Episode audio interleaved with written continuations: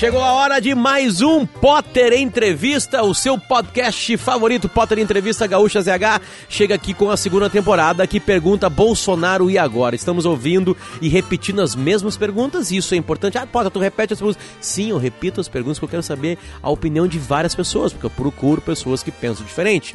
E aí, somando tudo que essas pessoas pensam, tenta chegar no mais próximo possível de que seja uma verdade, de que seja a coisa certa.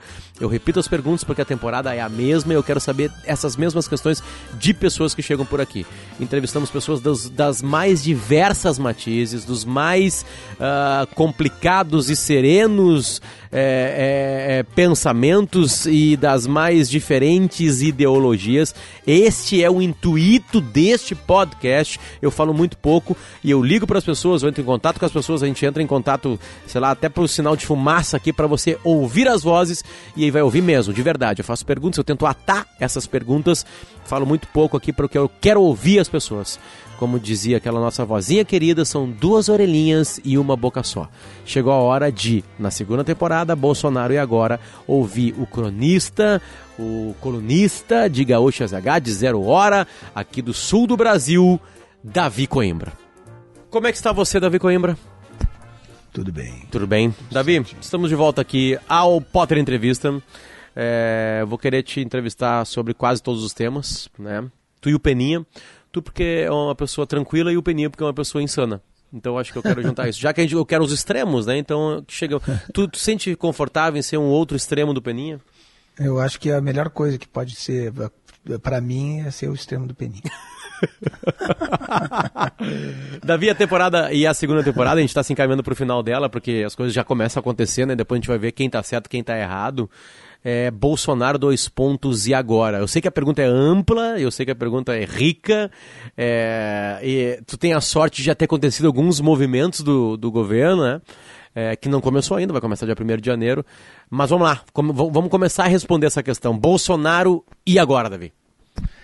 Bom, eu vejo uh, os movimentos do governo Bolsonaro uh, muito, muito semelhantes na estratégia, na forma como ele está se se movimentando, se deslocando pelo governo, digamos assim, muito semelhante ao que fez o Lula no seu, no seu primeiro governo. Na verdade, a, maneira como o PT se movimentou. É, lógico que do, no campo oposto, né? mas muito parecido. Assim, na economia, o Bolsonaro está fazendo o que o Lula fez. Ele está mantendo mais ou menos uh, um, um, digamos assim, um status quo da equipe econômica uh, que, que, é razoável, é, é, é aquele que, que, que, vem, vem se mantendo durante todos esses anos aí, né? Sem muitas alterações. São uh, técnicos, pessoas já conhecidas, inclusive o Joaquim Levi, que já participou do governo Lula e do governo Dilma, né? gente que, que, que a gente está habituada a ver eh, nesses postos importantes da economia brasileira. Né? Então, com um perfil mais liberal até, evidentemente, do que os, os técnicos do PT, mas não, não, não é muito diferente de tudo aquilo que se viu desde que o Brasil conseguiu se salvar da inflação com o Plano Real. Então, ele mantém eh, na economia uma lógica, vou dizer assim, uma coerência uh, de, da, da, maneira como as coisas vêm acontecendo no Brasil, mais ou menos da, da, da, forma como vêm sendo tocadas as coisas desde o Itamar Franco, lá há mais de 20 anos, né, desde o Plano Real uh, que aconteceu em 1993, 94. E, então, então, nisso aí ele, ele se comporta exatamente como se comportava o governo do PT.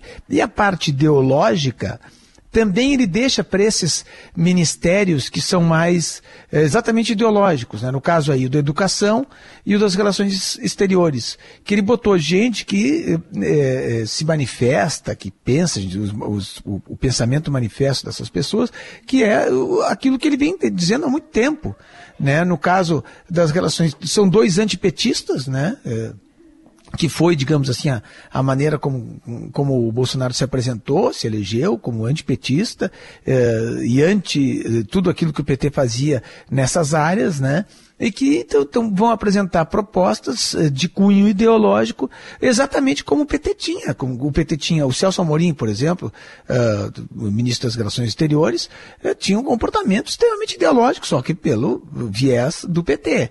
Né? O, o, o Fernando Haddad, que foi ministro da Educação do, do, do, governo Lula também se manifestava, era um comportamento muito ideológico. O Fernando Haddad é um, um, um socialista, escreveu livros, inclusive sobre socialismo, que se comporta dessa forma. Então, ele tem essa, característica muito parecida, a estratégia, a forma de se, de se movimentar, de acordo com o seu viés ideológico, as coisas que ele acredita, se comportando eh, na economia de, um, de, de, de, tecnicamente e ideologicamente nessas pastas mais ideológicas.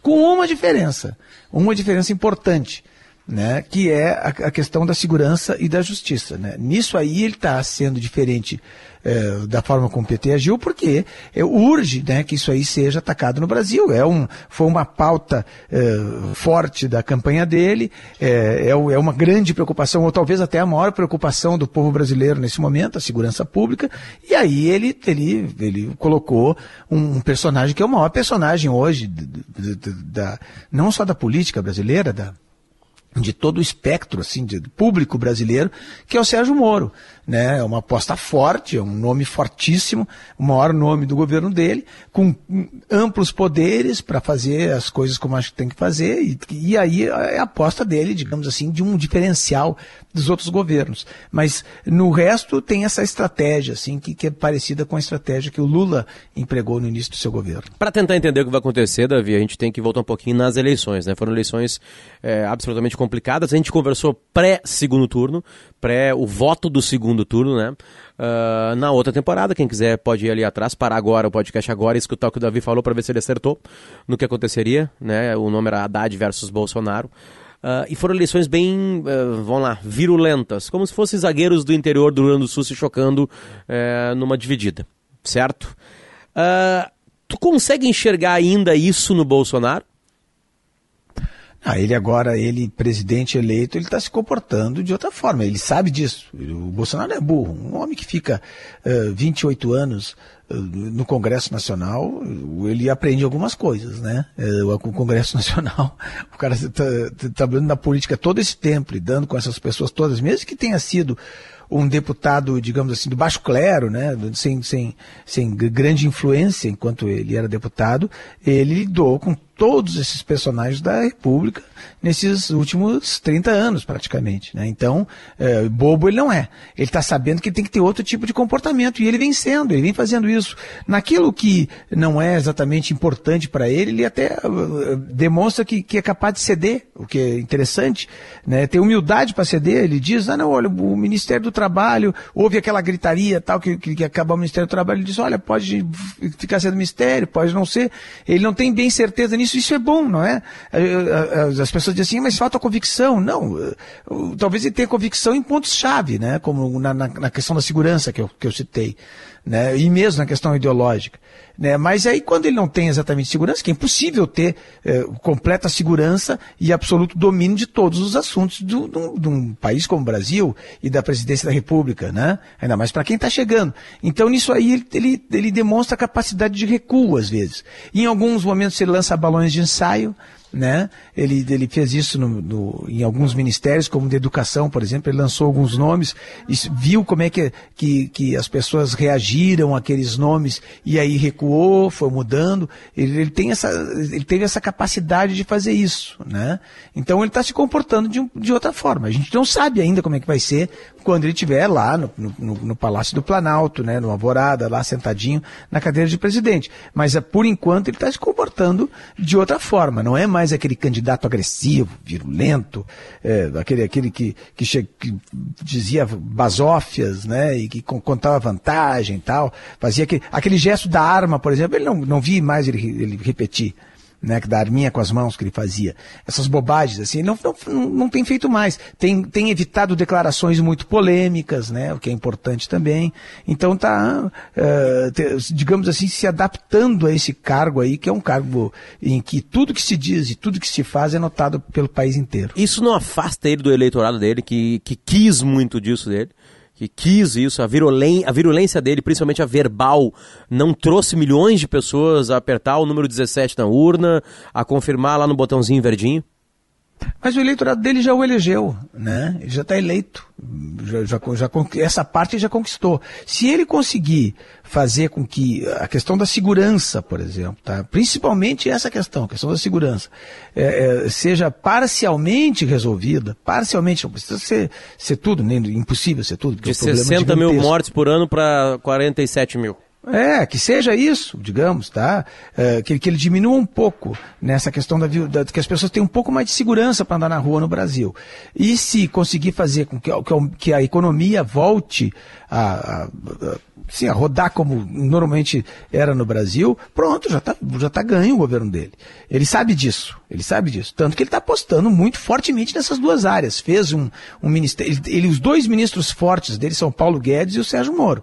O Paulo Guedes um liberal, que tem boas indicações de muita gente aí, eh, já ouvi falar bem dele, né, o Sérgio Moro todo mundo conhece, né, com os ministros com força em áreas-chave do governo, e o resto é ideológico, o resto ele vai tocando, é, porque ele sabe que não precisa. Não, não, não, não precisa fazer grandes mudanças tal. Por exemplo, essa questão aí da, da escola sem partido, né? Que, que é toda essa polêmica, essa coisa, isso é uma questão menor é, é, quase irrelevante, que não vai fazer, na verdade, não vai fazer nenhuma grande diferença é, na, na, educação brasileira. A educação brasileira, essa sim, está em uma grande crise, mas não por causa da ideologia. Né? Isso aí é mais para inglês ver. Davi, uh, bom, a, a gente está falando da, da, personalidade, digamos assim, do Bolsonaro, né? Uh, uh, ele está cercado de pessoas que, obviamente, ele confia, Uh, e a gente também vê uma coisa nele que é o seguinte: as pessoas, uh, e aí eu estou falando ainda de campanha, é, levaram muito a sério isso. Tu acha que algumas frases que ele falou antes, algumas, algumas citações sobre temas bem polêmicos, algumas coisas foram tiradas de contexto, outras não, são realmente virulentas, é, pode alimentar o idiota, pode alimentar o imbecil, pode alimentar o fanático, pode dar arma para quem uh, não entende direito esse processo? Não, não, claro que não, claro que não. O Bolsonaro, é evidente, disse, disse teve declarações repulsivas, abomináveis, coisas que, que, que, qualquer pessoa de bom senso tem que rechaçar, né? Mas isso acabou. A gente vê que, que, que ele tem tentado, ele está recuando nisso aí está recuando, não está não tá mais sendo aquele sujeito que precisava fazer isso para chamar atenção. Um deputado do baixo clero, como eu disse, lá do Rio de Janeiro, sem nenhuma grande atuação política importante em toda a carreira dele, de repente começa a se, a se destacar no Brasil. Como é que ele come, conseguiu se destacar? Isso é que a gente tem que entender. Como é que ele consegue isso? Por que, que ele se destaca? Por que, que ele vira presidente da República? Um deputado do baixo clero, vou repetir essa expressão que, que, que é comum que, lá em Brasília. Por que, que esse deputado se destacou sem nenhum projeto importante, sem nenhuma proposta importante, sem nenhuma atuação que, que fosse relevante em qualquer setor da vida pública brasileira? Era só um deputadinho. Por que, que, ele vira presidente do Brasil? Ele vira presidente do Brasil exatamente por causa disso. Porque ele se apresentou como um, um, sujeito que contestava o politicamente correto e que batia de frente com o PT. A Maria do Rosário, quando tem aqueles embates com ele, a Maria do Rosário não sabe o que ela fez em favor do Bolsonaro em favor, porque a Maria do, do Rosário, de quem eu gosto, tá? É, eu gosto como pessoa e acho que a atuação dela é importante nessa área dos direitos humanos, embora às vezes ela, ela exagere, digamos, na, até na linguagem mesmo, assim, do, do, outro lado, mas ela exagera às vezes, tá? E mesmo nos seus posicionamentos às vezes são exagerados. A Maria do Rosário, no momento em que ela é, é, se, se, se, coloca como oposição ao Bolsonaro, ela, ela, ela faz o Bolsonaro crescer, porque a Maria do Rosário é um símbolo ela é um símbolo, ela, ela, ela é o, o, o símbolo que, que as pessoas é, com medo no Brasil, com medo por causa da insegurança, de tudo que a gente sabe que está acontecendo, da violência terrível do Brasil, as pessoas olham para, aí entre aspas, tá, para os direitos humanos, né, eles, eles dizem assim, não, é defensora de bandido. As pessoas dizem isso. Não é, a Maria do Rosário não é defensora de bandido, ela defende os direitos humanos, certo? Mas, é, no momento em que ela é vista desse jeito e ela se, ela, ela enfrenta um deputado ali que era um desconhecido, foi, aquele deputado começa a crescer. E aí ele, vendo que vai crescendo nisso, começa a exagerar exatamente, exatamente nessa parte nessa parte de é, questionamento dos direitos humanos e de coisas, digamos assim, que ele poderia de, de, de, que ele poderia debater até com alguma capacidade de argumentação que ele, que ele, que ele tem, essa capacidade de argumentação e vai chocando algumas pessoas, mas fazendo com que outras pessoas, porque essa, essa linguagem que ele usa é a linguagem do homem da rua, é a linguagem do boteco, é a linguagem do campo de futebol, né? Vai fazendo com que essas pessoas aí comecem a olhar, olha ali, tem um cara ali que está falando como eu, que fala como meu amigo, que pensa mais ou menos aquilo que eu estou pensando, eu não aguento mais essa bandidagem, eu quero ver, eu quero me livrar desses, desses bandidos todos, essa, esse tipo de coisa, entende? É, que, que, que o homem da rua fala, que o Bolsonaro começou a falar, e aí ele eleva isso à enésima potência exatamente para chamar atenção. E chama atenção e é eleito. Né? Só que agora, isso aí tudo não, não, não, não traz nada para ele, esse tipo de manifestação. Agora ele vai precisar fazer com que o país funcione. E fazer o Brasil funcionar nesse momento é e, e, e diminuir a violência. Fazer o Brasil funcionar nesse momento é difícil, mas não é o pior. Não é o pior, porque o Brasil é um país grande, com uma indústria variada, com uma agricultura forte, uma pecuária forte também, com é, muitas possibilidades de crescimento e de, de, de, de, evolução. Se se compara o Brasil, por exemplo, com Venezuela, com etc., não tem nenhuma comparação. Nenhuma comparação. O Brasil é um dos gigantes do mundo. E eh, se tiver uma condução da economia mais ou menos razoável, ele vai crescer de novo. Vai crescer de novo. Eu tenho certeza absoluta disso. Tendo uma condução razoável da economia. Agora, a questão da violência, essa sim, essa questão da violência aí, se se, se conseguir diminuir um pouco, vai ser uma grande façanha. Uh, então, Davi, uh, algo que foi também muito falado nas eleições, é, é, é, de novo, eu repito isso em todos os episódios. Eu falo minorias para as pessoas entenderem, porque a gente entende que é minoria, que é um conceito muito mais sociológico, né, não numeral mulheres, negros, é, é, LGBTs, eles vão sofrer a partir do dia 1 de janeiro de 2019? Eles claro têm algo a temer com o governo Bolsonaro? A vida claro deles vai não. piorar? Não, não vai piorar, não vai piorar. Isso, essas questões morais da sociedade brasileira e da sociedade ocidental em geral, elas não dependem muito dos governos, essas questões morais. Não dependem muito dos governos, não no Ocidente. Depende daqueles lugares lá, em que tem, tem tu, tu, tu, vai lá para aqueles lugares uh, uh, que, que, que, sombrios, até vamos dizer assim, que tem aquelas, aqueles governos de extração religiosa, né, que, que, que está ali a religião misturada com o governo tal, e, do, e com o mando, ou ditaduras e tal, e que eles podem, aí sim, aí grande influência na questão moral, né? É, e coloca a Arábia Saudita, Irã, etc, etc. Esses países aí. É, ou é, vai lá para a né, Coreia. Sharia, né? A lei, a lei, né? Isso, isso, exatamente. Aí sim. Agora, no Ocidente, não. No Ocidente, o governo, ele tem que cuidar das questões do governo, as questões administrativas, não questões morais. Isso ele tem pouca, pouca influência, ou nenhuma influência, até eu diria.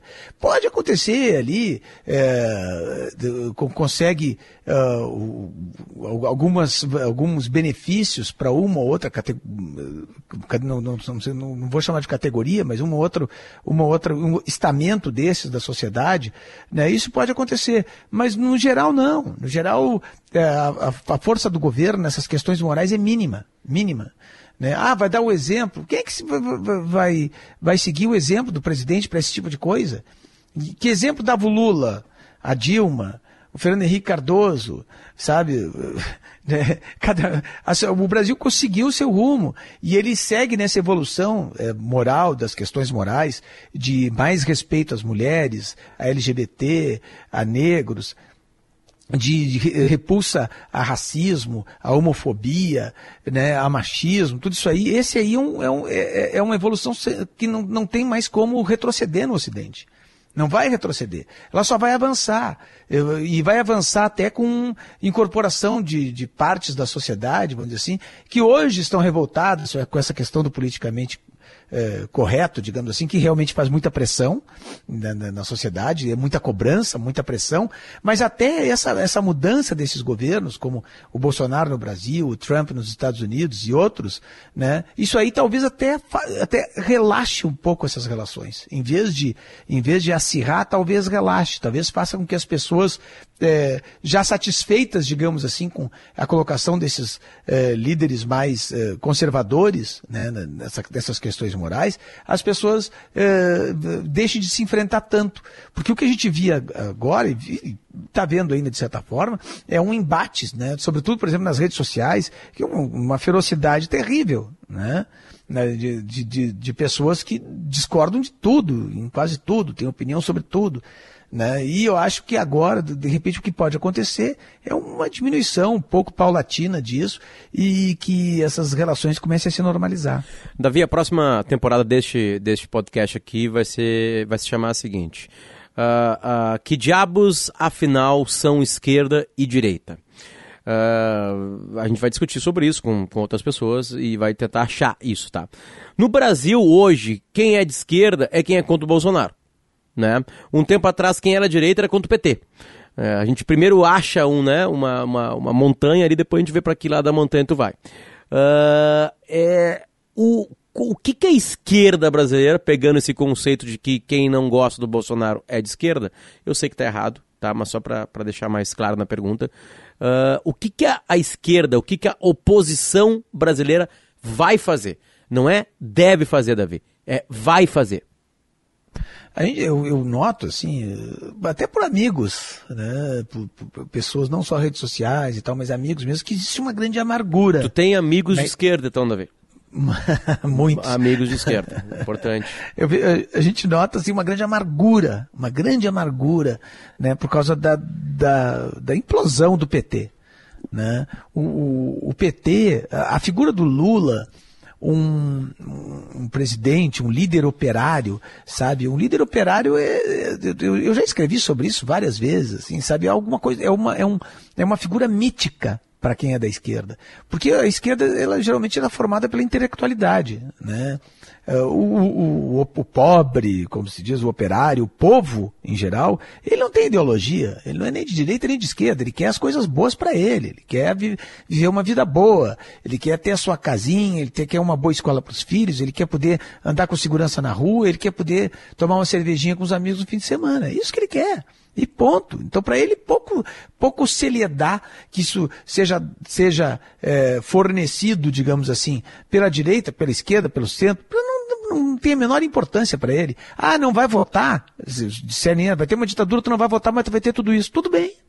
É isso que, que o povo pensa. Tudo bem. Ele está pouco se lixando para esse tipo de, de, de consideração, uh, de, digamos assim, que, que, é, que é mais, que é mais é, elusiva, assim, ela, ela, ela, ela é mais uma abstração da intelectualidade sabe? A liberdade é uma abstração para quem não pode sair na rua é, porque tem medo, não pode levar um filho numa praça para andar de bicicleta porque tem medo de, de, de, tomarem a bicicleta dele e o assaltarem, botar um, um revólver, um 38 na, na testa dele. Então a liberdade se torna uma abstração. O, a, a esquerda essa sim, ela sempre foi da intelectualidade, é, que, que pensa tal, e, e, pensa nessas questões de igualdade, digamos assim. Né? Sempre foi isso. Né? Quando surge um líder operário, é um sonho para a intelectualidade. Ela tem um líder operário, tanto que o Lula é visto como um, uma entidade assim, é, um, quase, quase um santo sabe? Ele, ele, ele, ele é uma, uma, uma figura que eu, que eu já vi intelectuais importantes, inteligentes e tal, com obras e tal, e os caras, ah, ele disse isso, ah, ele e riem assim, com, mas a gente vê que estão num, num, embevecidos, é um encantamento com aquela figura, que para eles é, um, é, é, é, a realização de um sonho, né? É um sonho da intelectualidade, um líder operário. E o Lula surge como esse líder operário. E, e, e o PT surge como um partido orgânico de esquerda, diferente dos outros partidos que sempre foram fisiológicos. O PT aparece como uma novidade no Brasil. E aí esse sonho, de certa forma, se cumpre e depois se esboroa. É muito difícil isso para essas pessoas. É muito difícil. Eu comparo essa falência do PT com o que aconteceu na vigésima Internacional Socialista, é, em 19, quando, quando, quando, o Stalin morre e o, e o Nikita Khrushchev é, tomou poder na, na União Soviética, e acho que foi em 1953, a 20 Internacional, e ele começa, ele revela os crimes do Stalin para o mundo. Né? Foi para os comunistas do mundo inteiro, foi assim uma desilusão, uma dor que alguns não admitiam, muitos não admitiam. Não, para aí o Stalin, o Homem de Ferro, aquela coisa toda, não admitiam isso. E foi o que aconteceu com o PT, muitos não, admitem, não admitem isso. Sabe, eu, eu vi um, vou pegar um luminar do Brasil, o Chico Buarque de Holanda, que eu adoro como artista, tá? Eu vi, eu vi uma entrevista do Chico Buarque de Holanda agora há pouco, ele dizendo assim, não, ele reconhecendo que houve alguns erros do PT e tal, aquela coisa, sempre essa conversa, e aí disse assim, não, o Lula eu conheço, não acredito que ele tenha cometido alguma desonestidade sabe? Tu vê que tem um, é, uma, é uma coisa assim de dentro, sabe? É um, é um, é um, um amor que, que, que, eles tinham e que houve essa desilusão. Então existe essa amargura terrível na esquerda brasileira. Um, é algo realmente que dói para a esquerda brasileira. E uh, o que vai acontecer é que a esquerda brasileira, durante todo esse governo Bolsonaro, vai tentar se opor, sim. Vai tentar se opor. A questão é que ela vai eh, se defrontar com alguns com alguns, é, algumas alguns momentos em que ela vai, vai, vai, vai, ter que, vai ter que fazer opções difíceis, que é assim. E isso aqui que o Sérgio Moro quer fazer, ou que o Paulo Guedes quer fazer, que vai ser bom para o Brasil, que está claramente, é, que, que é claramente bom para o Brasil e que a população está apoiando, a população maciçamente está apoiando. Eu posso me colocar contra isso? Né? Essa, essa é, vai ser uma questão que vai ser dura para a esquerda e que vai se apresentar. Certamente vai se apresentar, porque vai ter momentos, o Brasil vai ter que sair dessa, dessa situação econômica em que está. Vai ter que também sair dessa, dessa situação de insegurança total em que está. Vai ter que acontecer isso. A gente venceu lá em, com, com um plano real uma luta que parecia impossível de vencer, que era contra a inflação. O Brasil venceu essa, essa luta. Né? E agora tem uma outra luta que o Brasil vai ter que vencer, que é essa luta contra a insegurança. Vai ser é uma luta duríssima também, mas vai ter que ser enfrentada, vai ter que ser vencida. E com o apoio de todo mundo, até da esquerda. Perfeito. Uh, vamos lá, vamos avançar, Davi. Uh, a gente já falou sobre como que, que o PT e a oposição vai fazer. E, e, e tu, na tua, na tua resposta, de alguma maneira, citou que a criação deste mito como ele era recebido nos aeroportos. Aliás, há pouco entrevistei o Pedro Bial e o Pedro Bial disse que, que ele falava para os amigos dele: Olha essa chegada no aeroporto aqui, tem alguma coisa aqui, vocês não estão vendo. E os amigos dele falavam: Não, isso aí não, isso é, vai, vai, não vai ter grandes coisas assim. Por que que Uh, classes importantes da sociedade brasileira, principalmente as linkadas à política. E aí eu cito, e essa pergunta eu faço para todo mundo, que eu quero tentar achar melhor essa resposta. Jornalistas, cientistas políticos, sociólogos não enxergaram Jair Messias Bolsonaro. Pois é, isso, isso aí eu, eu, eu, volta e meia acontece, o zero e vezeiro disso acontecer, né, com a, com a intelectualidade, com os jornalistas e tal. Eu sempre digo o seguinte, o jornalismo, como o direito, ele está sempre atrás da sociedade. Ele nunca está à frente da sociedade, sempre atrás da sociedade. A sociedade muda e atrás dela vem o jornalismo e o direito. Né? As, as, as, leis mudam depois que a sociedade mudou, as, as, pessoas começam a ver que existe necessidade de novas leis, né? e o jornalismo vai, opa, está acontecendo alguma coisa aqui, vamos contar isso que está acontecendo. Ele nunca ele nunca está à frente da sociedade, o jornalismo o jornalista, né? O jornalismo. O jorn... Algum um ou outro jornalista pode estar à frente, mas em geral o jornalista, o jornalismo não está atrás da sociedade. A sociedade vai mudando e o jornalismo vai mudando atrás. Vai vendo o que está acontecendo. E uh, uh, também isso acontece não só pela característica do jornalismo e do direito, que são é, uma palavra da moda hoje, reativos né, ao que está acontecendo na sociedade, não só por isso, mas também porque jornalistas e juristas, etc., são conservadores. Né? Mesmo que eles, às vezes, são, são de esquerda, muitos são de esquerda, até a maioria de esquerda, mas são extremamente conservadores. Não estão vendo que as coisas estão acontecendo e não estão vendo para que lado as coisas estão indo, porque estão naquele seu mundo conservador. Eles, eles ainda estão puxando para aquela sua forma de fazer as coisas. Tanto que a gente vê no, no, no onde tem a maior número de intelectuais no, no, jornalismo, por exemplo, que é numa redação de jornal, é o lugar mais conservador, que, que, que reage a mudança mudanças mesmo dentro do seu meio.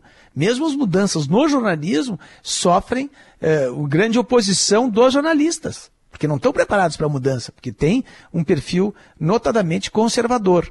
Né? E aí o que estava tá, acontecendo, que essas pessoas não estão vendo, que, e, que, e que de repente explode em 2013, em junho de 2013, e sem, sem que as pessoas soubessem exatamente o porquê que elas estavam fazendo aquele protesto, aquele, aquela sequência de protestos, o que estava que, que, que fazendo, que insatisfação era aquela, o que estava gerando aquilo, as pessoas não sabiam exatamente, mas sabiam o que estavam sentindo.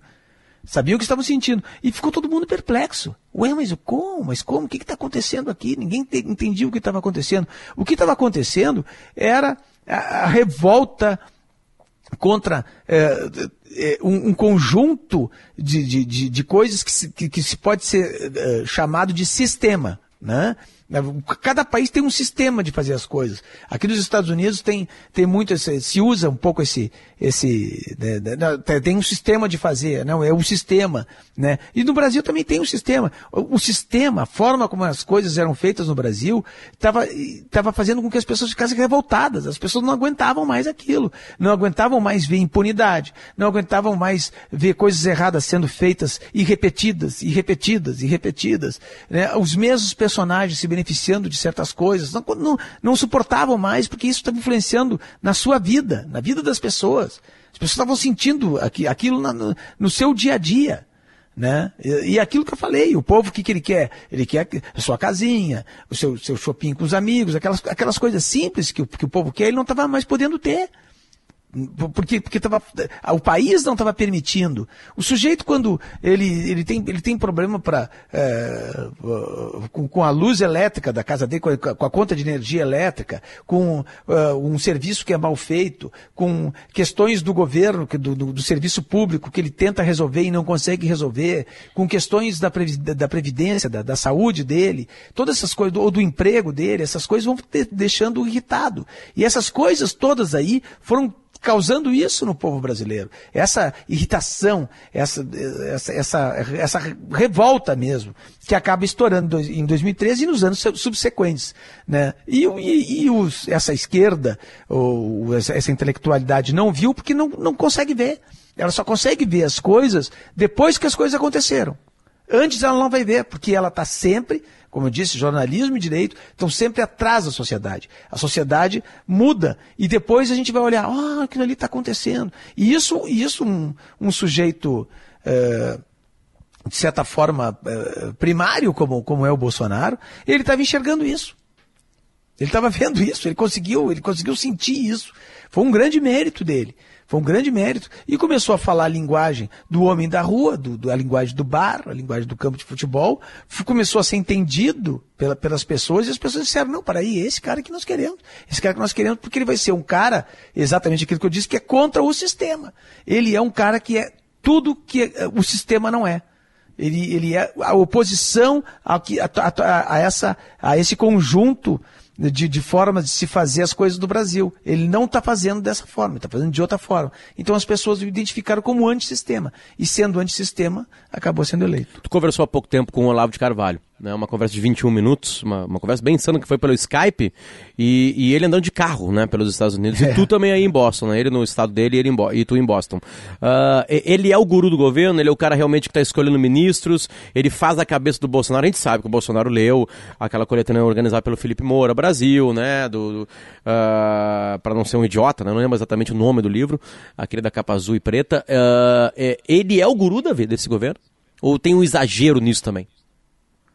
É, ele próprio, Olavo de Carvalho, disse que não é tão íntimo assim de Bolsonaro, que conhece e tal, mas que não é tão íntimo assim.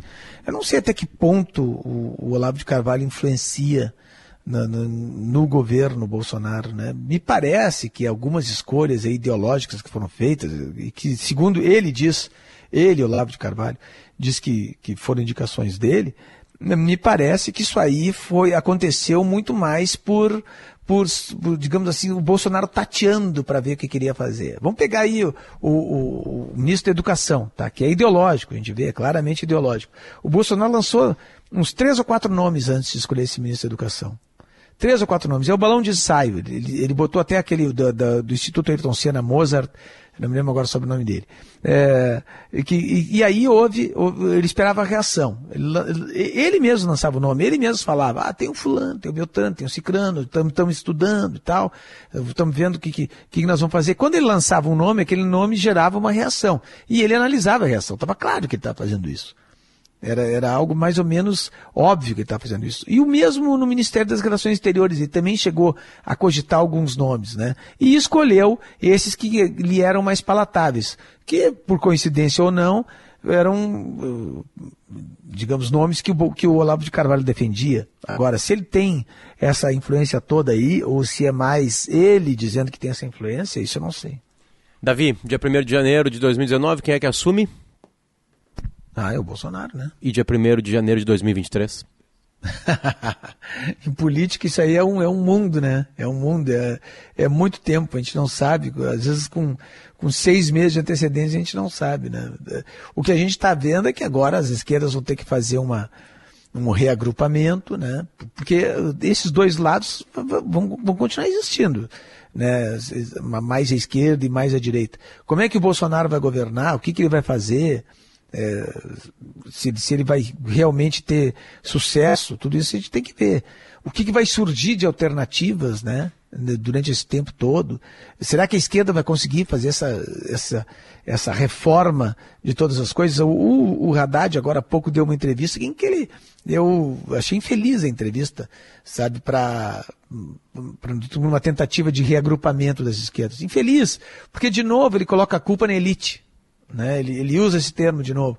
As elites mostraram, não sei o que tem. Pô, elites, quase 60 milhões de votos teve o Bolsonaro.